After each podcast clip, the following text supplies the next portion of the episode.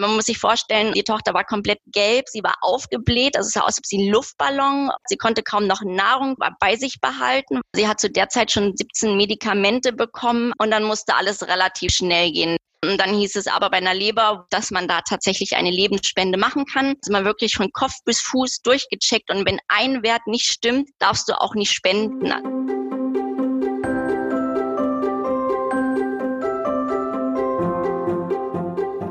Hallo und willkommen zur zehnten Podcast-Folge von Mein Herz lacht, dem Podcast für Eltern, die Kinder mit Behinderungen oder einer chronischen oder seelischen Krankheit haben. Am Mikrofon ist wieder Christine vom Mein Herz lacht Team für euch.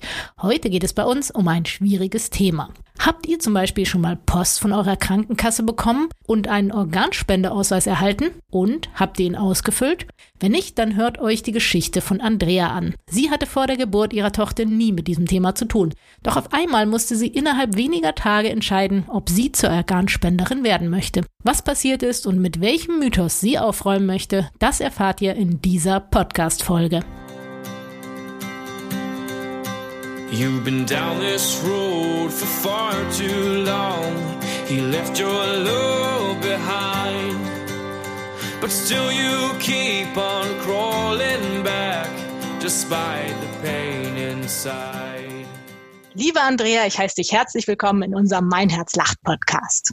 Ja, vielen Dank und hallo. Du bist eine Zwillingsmama und hast schon einiges erlebt. Erzähl uns doch mal was über dich und deine Kinder.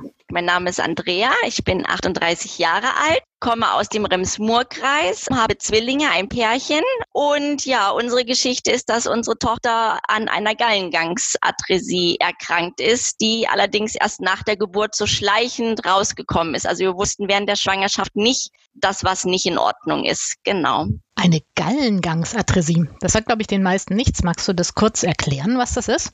Genau, also es ist auch eine sehr seltene Krankheit. Das haben nur eins von 15.000 Kinder in Europa. Man weiß auch nicht, woher das kommt. Also es ist im Prinzip ein Verschluss der Gallengänge. Also sie ist sozusagen eigentlich ohne Gallengänge richtig geboren worden. Das heißt, das, was in der Leber produziert wird, kann halt im Prinzip nicht abfließen und greift halt die Leber an. Das ist so eigentlich das Entscheidende daran und man weiß auch nicht, woher es kommt. Man vermutet einen Virusinfekt entweder im Mutterleib oder dann kurz nach der Geburt, aber man kann tatsächlich nicht sagen, woher diese Krankheit kommt. Wenn die Galle nicht richtig arbeitet und die Giftstoffe abzutransportieren, dann geht es halt auf die Leber.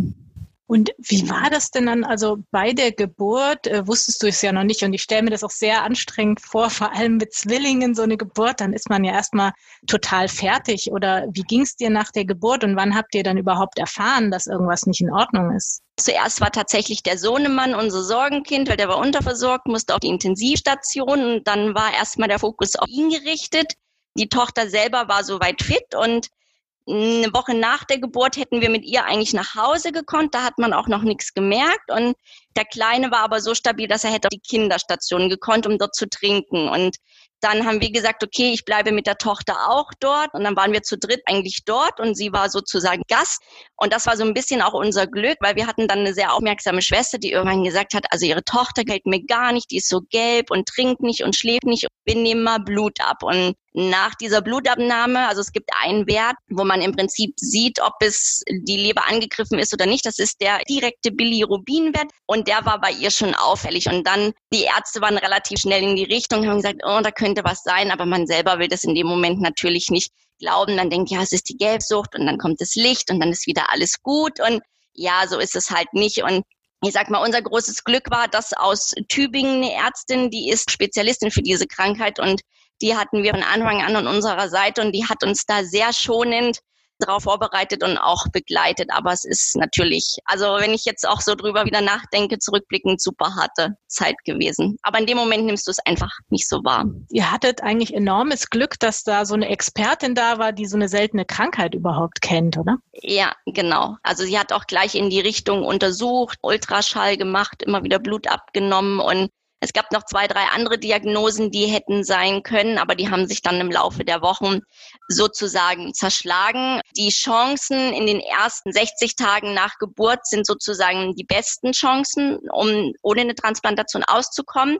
Bei uns war halt aber das Problem, dass unsere Tochter einfach, die war ja ganz klein und ganz leicht und um überhaupt ein Kind operieren zu kommen, muss ein Kind mindestens 3000 Gramm haben. Dann war der erste Druck da, das Kind muss essen, das Kind muss zunehmen, es braucht diese 3000 Gramm innerhalb 60 Tage und das war natürlich, also es war einfach von Anfang an Druck da, dieses Kind voll satt zu kriegen. Und das erste Ziel war halt einfach diese OP zu machen. Kasai-OP heißt die, einfach in der Hoffnung, dass es halt funktioniert. Ja. Und wann war denn dann klar, es muss jetzt eine Transplantation geben? Also es war im Prinzip so, dem man vermutet hat, dass diese Gallengangsadressie ist, musste man verschiedene Tests durchlaufen, Leberbiopsie, solche Sachen. Und dann war eigentlich im März schon klar, dass wir diese Kassai-Operation brauchen. Ja, dann war sie erstmal auf Intensivstation. Da konnte man jetzt noch nicht sagen, hat das funktioniert oder nicht. Dann waren wir vier Wochen auf Normalstation, um sie einfach zu beobachten. Da sah es auch ganz gut aus. Also man erkennt es einfach an der Farbe des Stuhlgangs. Am Anfang war halt komplett entfärbt. Und dann war es normal, wo die Ärzte uns dann schon gute Hoffnung gemacht haben. Aber dann zum Ende dieser vier Wochen hat man gesehen, dass es wahrscheinlich nicht funktioniert hat. Weil man muss sich vorstellen, die Tochter war komplett gelb, sie war aufgebläht, also es sah aus, als ob sie einen Luftballon, sie konnte kaum noch Nahrung bei sich behalten. Sie hat zu der Zeit schon 17 Medikamente bekommen und dann musste alles relativ schnell gehen. Und dann hieß es aber bei einer Leber, wussten wir vorher auch nicht, dass man da tatsächlich eine Lebensspende machen kann. Da haben sie uns auch relativ früh schon rangeführt und gesagt, ja, überlegt euch das mal. Und sie als Mama, also dann hat der Arzt, der Spezialist gesagt, sie wären perfekt. Und dann wird man komplett durchgecheckt. Man kommt in die Röhre, man muss ein EKG machen, also man wirklich von Kopf bis Fuß durchgecheckt. Und wenn ein Wert nicht stimmt, darfst du auch nicht spenden. Also man muss wirklich 100 Prozent fit sein wenn man ja in gesunden Menschen im Prinzip operiert. Und diese Tests, die eigentlich Monate dauern, die mussten bei mir dann, die gingen innerhalb von nicht mal einer Woche, drei Tage, glaube mhm. ich. Und dann Mitte Juli war dann der OP-Termin, den wir hingearbeitet haben. Und dann war noch kurz morgens, weiß ich noch, ich musste das Kind um fünf wecken, weil um sieben sollte es losgehen. Und dann kommt die Schwester rein und sagte, der transplantierende Arzt hatte Notfall, wir können das heute nicht machen. Und da ist für mich eine Welt zusammengebrochen, weil man wartet drauf, man ist jetzt bereit und dann hieß es, nee, doch nicht. Und dann hat, also der Arzt hat dann aber entschieden, er macht es trotzdem noch und dann mit zwei Stunden später ging es dann um neun Uhr los und ja. Da habt ihr aber wirklich alles mitgemacht. Das kann man sich ja, ja, gar nicht vorstellen. Und wenn man die ganze Zeit auch damit rechnet und sieht, wie es seinem kleinen Kind dann immer schlechter geht, also da habt ihr wahrscheinlich auch einfach ganz viel geweint oder habt ihr euch jemals ja. auch mit diesem Thema beschäftigt, Abschied nehmen zu müssen? Ja, natürlich beschäftigt man sich damit, dass man denkt, ah, vielleicht können sie es halt nicht schaffen. Vielleicht kam ich auch als Spender gar nicht in Frage. Also das wussten wir ja auch nicht. Auch zu sehen, dass Leute ja ganz lange auf dem Organ warten und kommen erstmal alle auf eine Liste sozusagen. Und du weißt ja auch nie, gibt's was Passendes? Deswegen war schon mal eine Erleichterung zu wissen, ich kann spenden. Ja, und natürlich beschäftigst du dich mit, aber es muss tatsächlich sagen, in dem Moment nicht so sehr vielleicht wie im Nachhinein. Im Nachhinein denkt man dann schon eher drüber, okay, was hätte und es war doch ganz schön knapp. Du nimmst es in dem Moment nicht wahr und du verdrängst es halt auch. Weil letztendlich hast du noch ein zweites Kind, um das du dich kümmern musst und du funktionierst einfach. Und dieses Ganze, was hätte jetzt eigentlich passieren können, kommt eigentlich erst so rückblickend. Du kommst ja gar nicht zur Ruhe. Das war ja auch noch die Wochenbettzeit. Ich hatte ja gar keine Zeit zum Ausruhen und in diesem Zimmer auf dieser Station war es so, du hattest ein Klappbett und das musstest du wegräumen und du standst eigentlich den ganzen Tag nur am Bett deiner Tochter, obwohl du eigentlich gar nicht stehen konntest mit Kaiserschnitznarbe und, und, und. Das muss man sich mal überlegen und dass man da irgendwann durchdreht. Also, wie gesagt, das sind so Sachen, du verdrängst sie. Jetzt denke ich auch gerade, wie, wie hast du es geschafft? Aber man macht dann in dem Moment einfach. Wow, ja, alle Achtung, was du da alles geleistet hast, das ist wirklich unglaublich. Und für deinen Mann war das Ganze wahrscheinlich auch nicht einfach. Wie ging es euch denn dann als Paar? Ja, also uns ging es natürlich in der Zeit nicht so gut. Erstmal total hilflos, am Boden zerstört, ähm, fragt sich natürlich auch, warum wir, ähm, fällt dann auch erstmal in so ein kleines Loch und ich sage jetzt mal, bemitleidet sich auch erstmal selber und denkt so, ringsrum sind lauter gesunde Kinder und warum haben wir jetzt ein krankes Kind? Aber das rückt dann irgendwann ganz schnell in den Hintergrund. Also man um, um auch auf Augenhöhe mit den Ärzten zu sein. Man versucht sich zu informieren, man liest sehr viel, dass man auch richtig gute Fragen stellen kann, dass man auch die Ärzte versteht. Wir waren ja insgesamt die ersten sieben, acht Monate fast nur im Krankenhaus, ganz selten zu Hause. Wir mussten halt immer gucken, wer kann sich um, um den Kleinen kümmern. Teilweise durfte ich ihn auch mit ins Krankenhaus nehmen, also dass sie auch wenigstens zusammen waren. Ich meine, diese Zwillingsbindung darf man ja auch nicht unterschätzen. Und es ist tatsächlich so, dass die Trennung für den Sohnemann viel schlimmer war. Also wir waren permanent eigentlich in Sorge um das eine Kind und die Sorge um den anderen, wenn man ihm nicht gerecht werden kann. Und dann halt zu gucken, wie teilst du dich halt auf. Das war natürlich nicht einfach, aber wir hatten gerade von meiner Familie, meine Eltern, meine Schwester super Unterstützung, die eigentlich die ersten drei, vier Monate den Kleinen mit aufgezogen haben. Und also wo ich dann auch sagen konnte, jetzt kann ich mich auf die Tochter konzentrieren, auf die schweren Schritte, die noch kommen weil ich wusste, er ist in guten Händen. Ja, weil dein Mann musste ja wahrscheinlich dann arbeiten gehen ne? und war dann auch äh, sehr hin und her Richtig. gerissen. Oder wie hat er das erlebt? Genau, also es war schon so, dass die erste Zeit natürlich diese Elternzeit er genommen hatte auch immer versucht hat, sich freistellen zu lassen, wenn jetzt Sachen anstanden. Also zum Beispiel war es ja so, als die Transplantation war, ich habe ja eine Lebensspende gemacht, das heißt, ich war dann auch außer Gefecht gesetzt. Dann war es so, wer kümmert sich um die Tochter, wer ist permanent bei der Tochter, weil ich durfte es nicht sein. Ich war im Gebäude in ganz anderen Ecke im Krankenhaus und mein Mann musste dann zwischen Tochter, mir und dem Sohnemann daheim noch hin und her hopsen. Und dann hat er sich dann, entweder hat er Urlaub genommen oder sich krank schreiben lassen. Also das ging dann schon vom Arbeitgeber freigestellt. Und ich sage immer, ich bin es klingt jetzt blöd, aber ich bin froh, dass ich eigentlich operiert wurde und auf diesem Tisch lag und wirklich nichts mitbekommen habe, weil ich glaube, für meinen Mann, ja, der ist dann mit meiner Schwester, die war auch noch da, die haben dann zusammen gewartet ja, für die war das, glaube ich, ein sehr langer Tag und für mich Gott sei Dank nicht, weil Augen zu, Augen auf, fertig. Und die Zeit dazwischen ja, habe ich Gott sei Dank nicht so erleben müssen. Ja, du hattest ja. auch kein negatives Erlebnis jetzt mit Ärzten oder so, wie manche das vielleicht hatten. Also wir hatten eine Situation, die uns komplett aus den Angeln gehoben hat. Das war so ein Student, der war aber von Anfang an, sage ich mal, sehr überheblich, ist halt dadurch auch oft aufgefallen. Und wir wollten halt wissen, in welche Richtung es geht.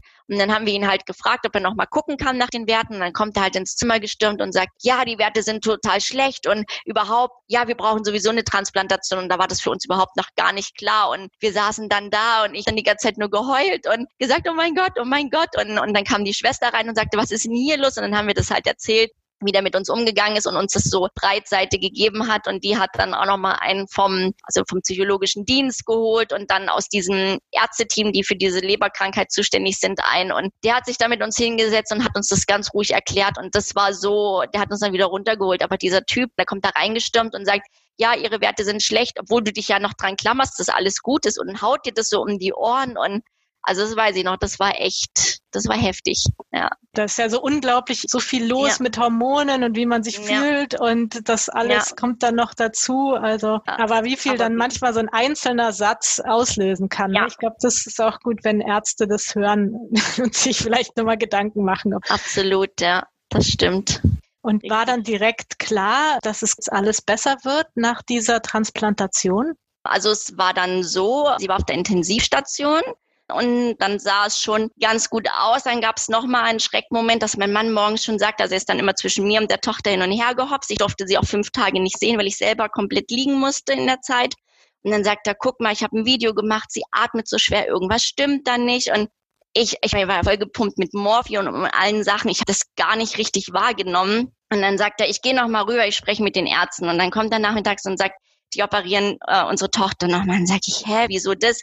Und dann hatte sie durch die OP ganz kleine Löcher im Darm gehabt, wo halt dann sozusagen die Darmflüssigkeit und Stuhl ausgetreten ist. Und das war dann nochmal eine Not-OP. Und dann ging so dieses Zittern halt wieder los. Und das war eigentlich für mich viel, viel schlimmer, wie das Richtige, wo man dann auch gesagt hat, okay, das Transplantat, ist das mit dem jetzt auch irgendwas? Ist es verunreinigt? Hat es vielleicht doch nicht geklappt?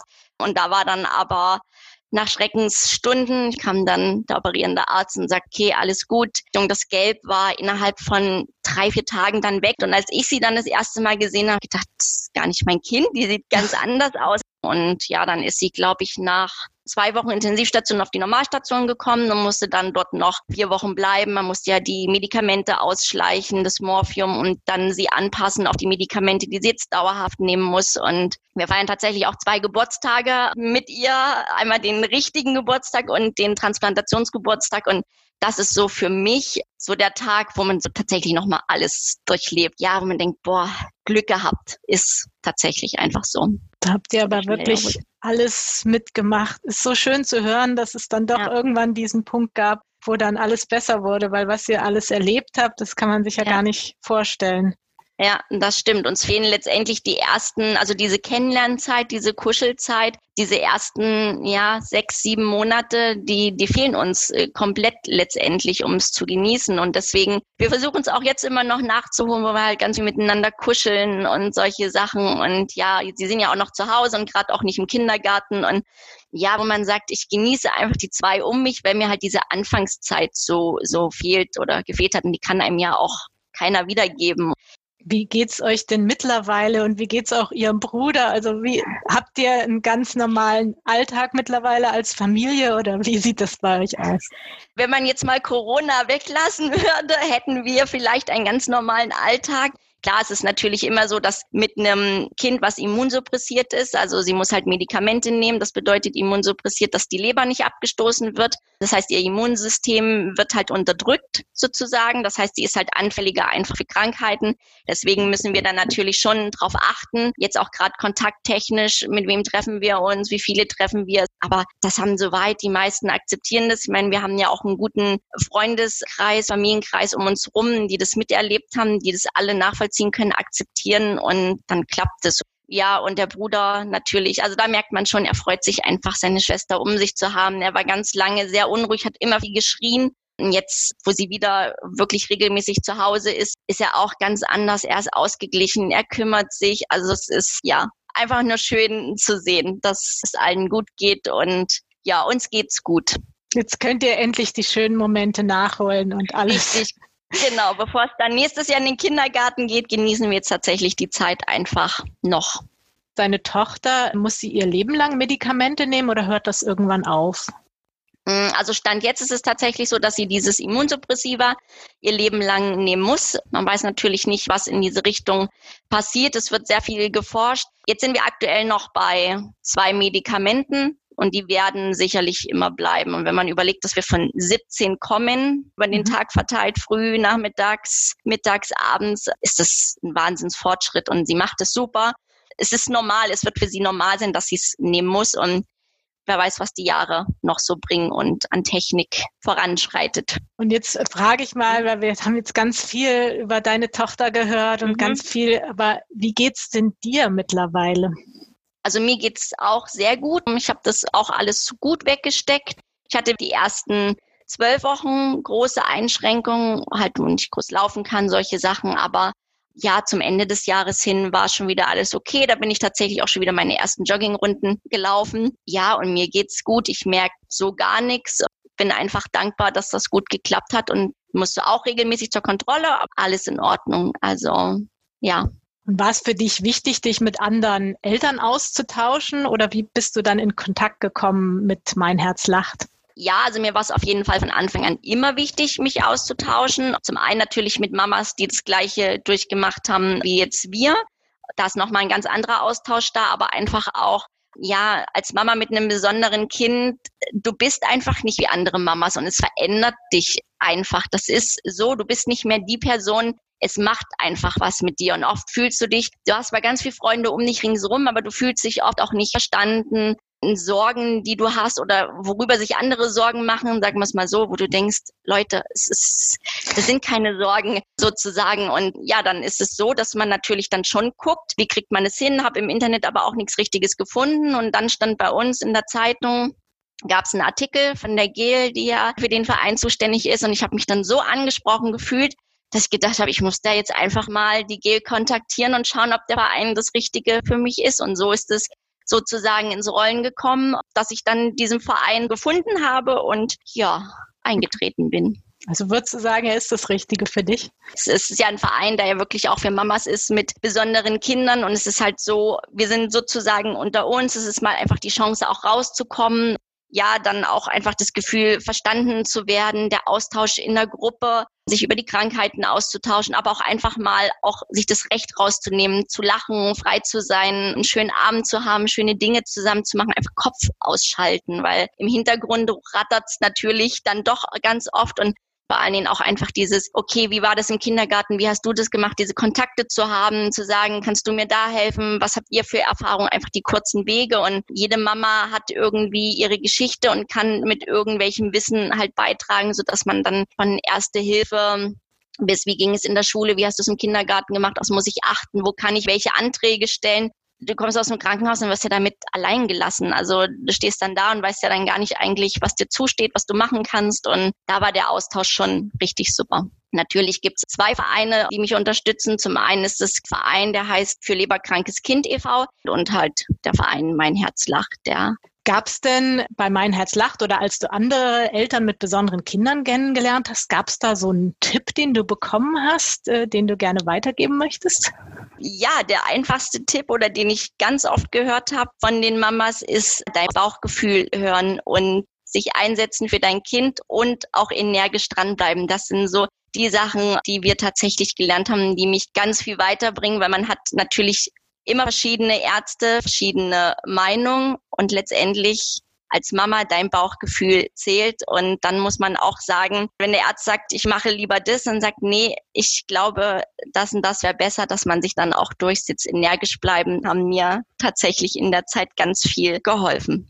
Und jetzt vielleicht nochmal zurück zu einem bisschen mhm. schwierigen Thema. Oder mhm. ich weiß nicht, ich glaube, in Deutschland ist es noch ein schwieriges Thema mit der Organspende. Wie hast du das erlebt? Was ist dir wichtig daran geworden, wo du jetzt selber betroffen warst? Was würdest du da gerne dazu sagen?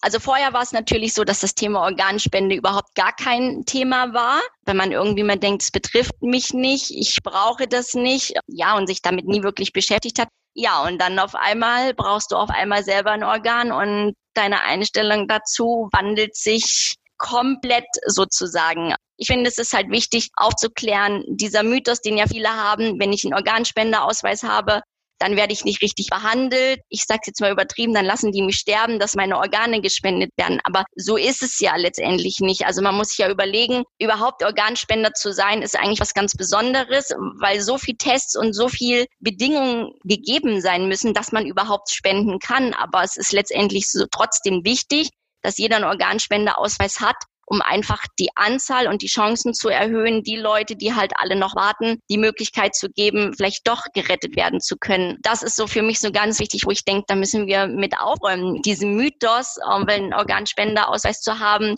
ist nichts Schlimmes, sondern es kann im Fall des Falles Leben retten. Und wir hatten jetzt in dem Moment Glück, aber wer eine Lunge braucht, wer ein Herz braucht, der hat halt leider nicht so viel Glück. Das kann man halt leider nicht Lebensspenden machen. Und es gibt halt auch ganz viele Kinder, die letztendlich auf ein Herz warten, auf eine Lunge warten. Und ja, wenn man das einfach dieses Leid sieht, das ist halt so, glaube ich, das, ja, was wir halt auch erlebt haben. Und es kann von jetzt auf gleich halt jeden treffen. Und das ist schon, schon schwierig, ja.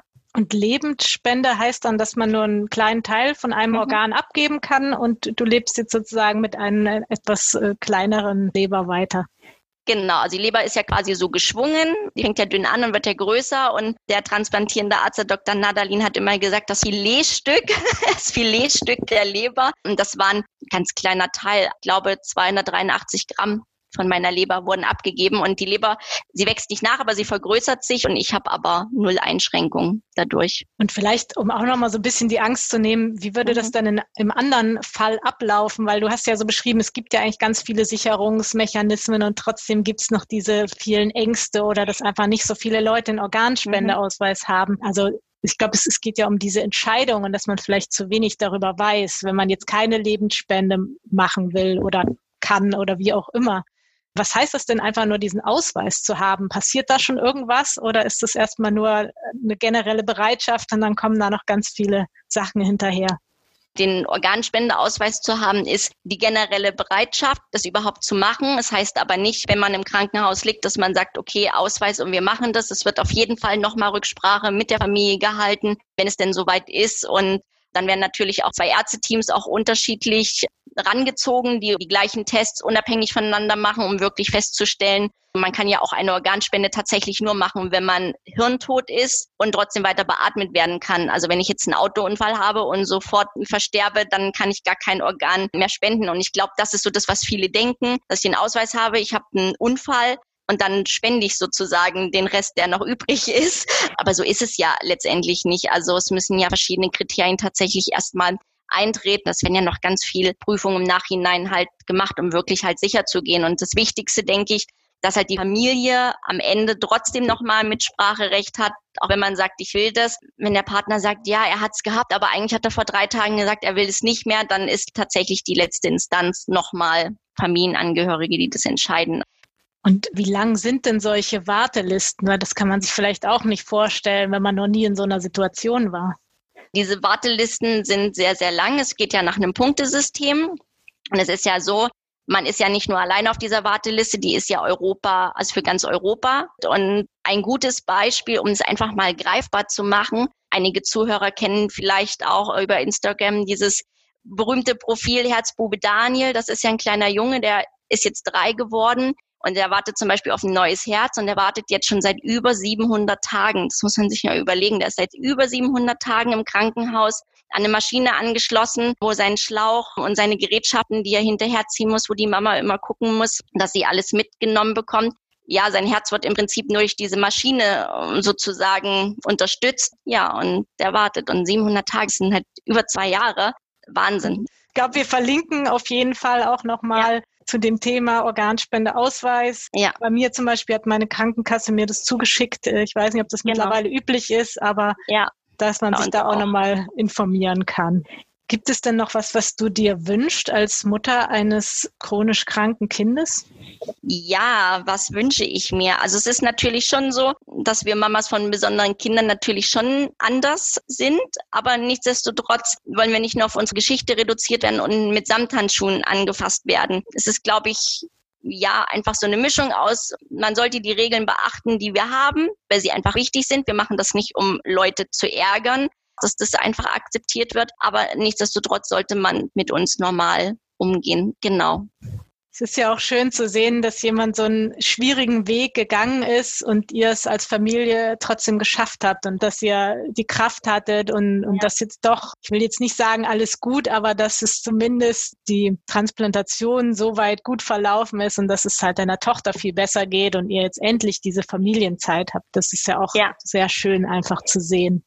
Würdest du sagen, dass du dich oder vielleicht auch ihr beide, du und dein Mann, dass ihr euch verändert habt durch dieses ganze Erlebnis, durch diese Geschichte?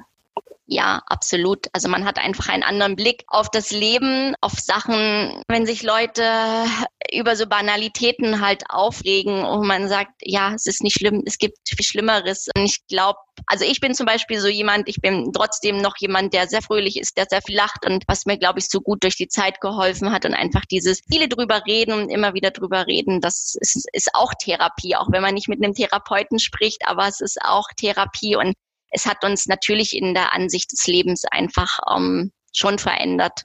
Schön, da kann ich gut überleiten zu unseren Schlussfragen, weil du gesagt hast, du bist immer sehr fröhlich und so. Und jetzt habe ich aber auch gerade gedacht, vielleicht ist ja auch dieses Thema Corona und bestimmte Sachen einhalten.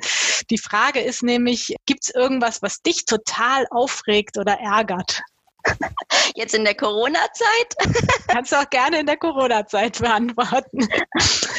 Ja, also in der Corona-Zeit ist es tatsächlich schon dieses trotz Maske nicht Abstand halten, dass es mich ganz doll ärgert oder dieses einfach Maske nicht richtig tragen. Und ich denke, Leute, es ist doch nicht so schwer und es hilft doch vor allem uns allen. Das ist so in der Corona-Zeit und ansonsten Unpünktlichkeit ist was, was mich sehr auf die Palme bringen kann.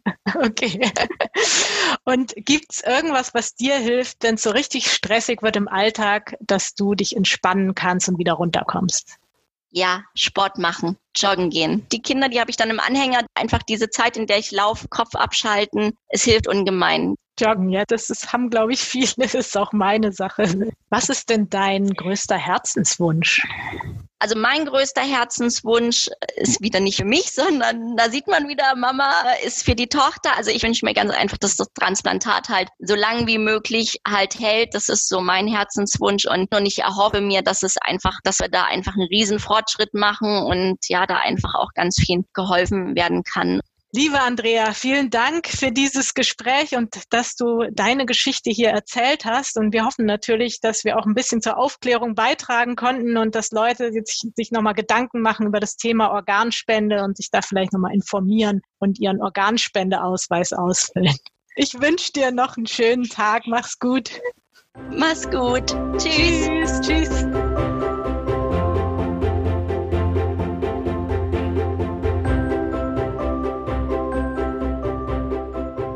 Vielleicht seht ihr das Thema Organspende jetzt mit anderen Augen. In den Show Notes haben wir euch nochmal Infos verlinkt, denn Aufklärung ist für uns das A und O. Und genau deshalb haben wir auch diesen Podcast gestartet. Wenn ihr auch eine Geschichte wie Andrea zu erzählen habt und gerne mal zu Gast im Podcast wärt, dann meldet euch bei uns. Wir freuen uns sehr. Nächstes Mal geht es um das Thema Schule. Genauer gesagt um psychosoziale Auffälligkeiten bei Kindern und Jugendlichen. Dazu ist Sigrid Springmann-Preis bei uns im Podcast zu Gast. Sie ist Sonderpädagogin, Lehrerin und Leiterin des Fachdienstes Autismus und erzählt uns, was sie unternommen hat, damit sich Eltern und Lehrer besser auf Themen wie Autismus, ADHS, Traumatisierung, Depression oder chronische Krankheiten vorbereitet fühlen. Bis zum nächsten Mal, eure Christine.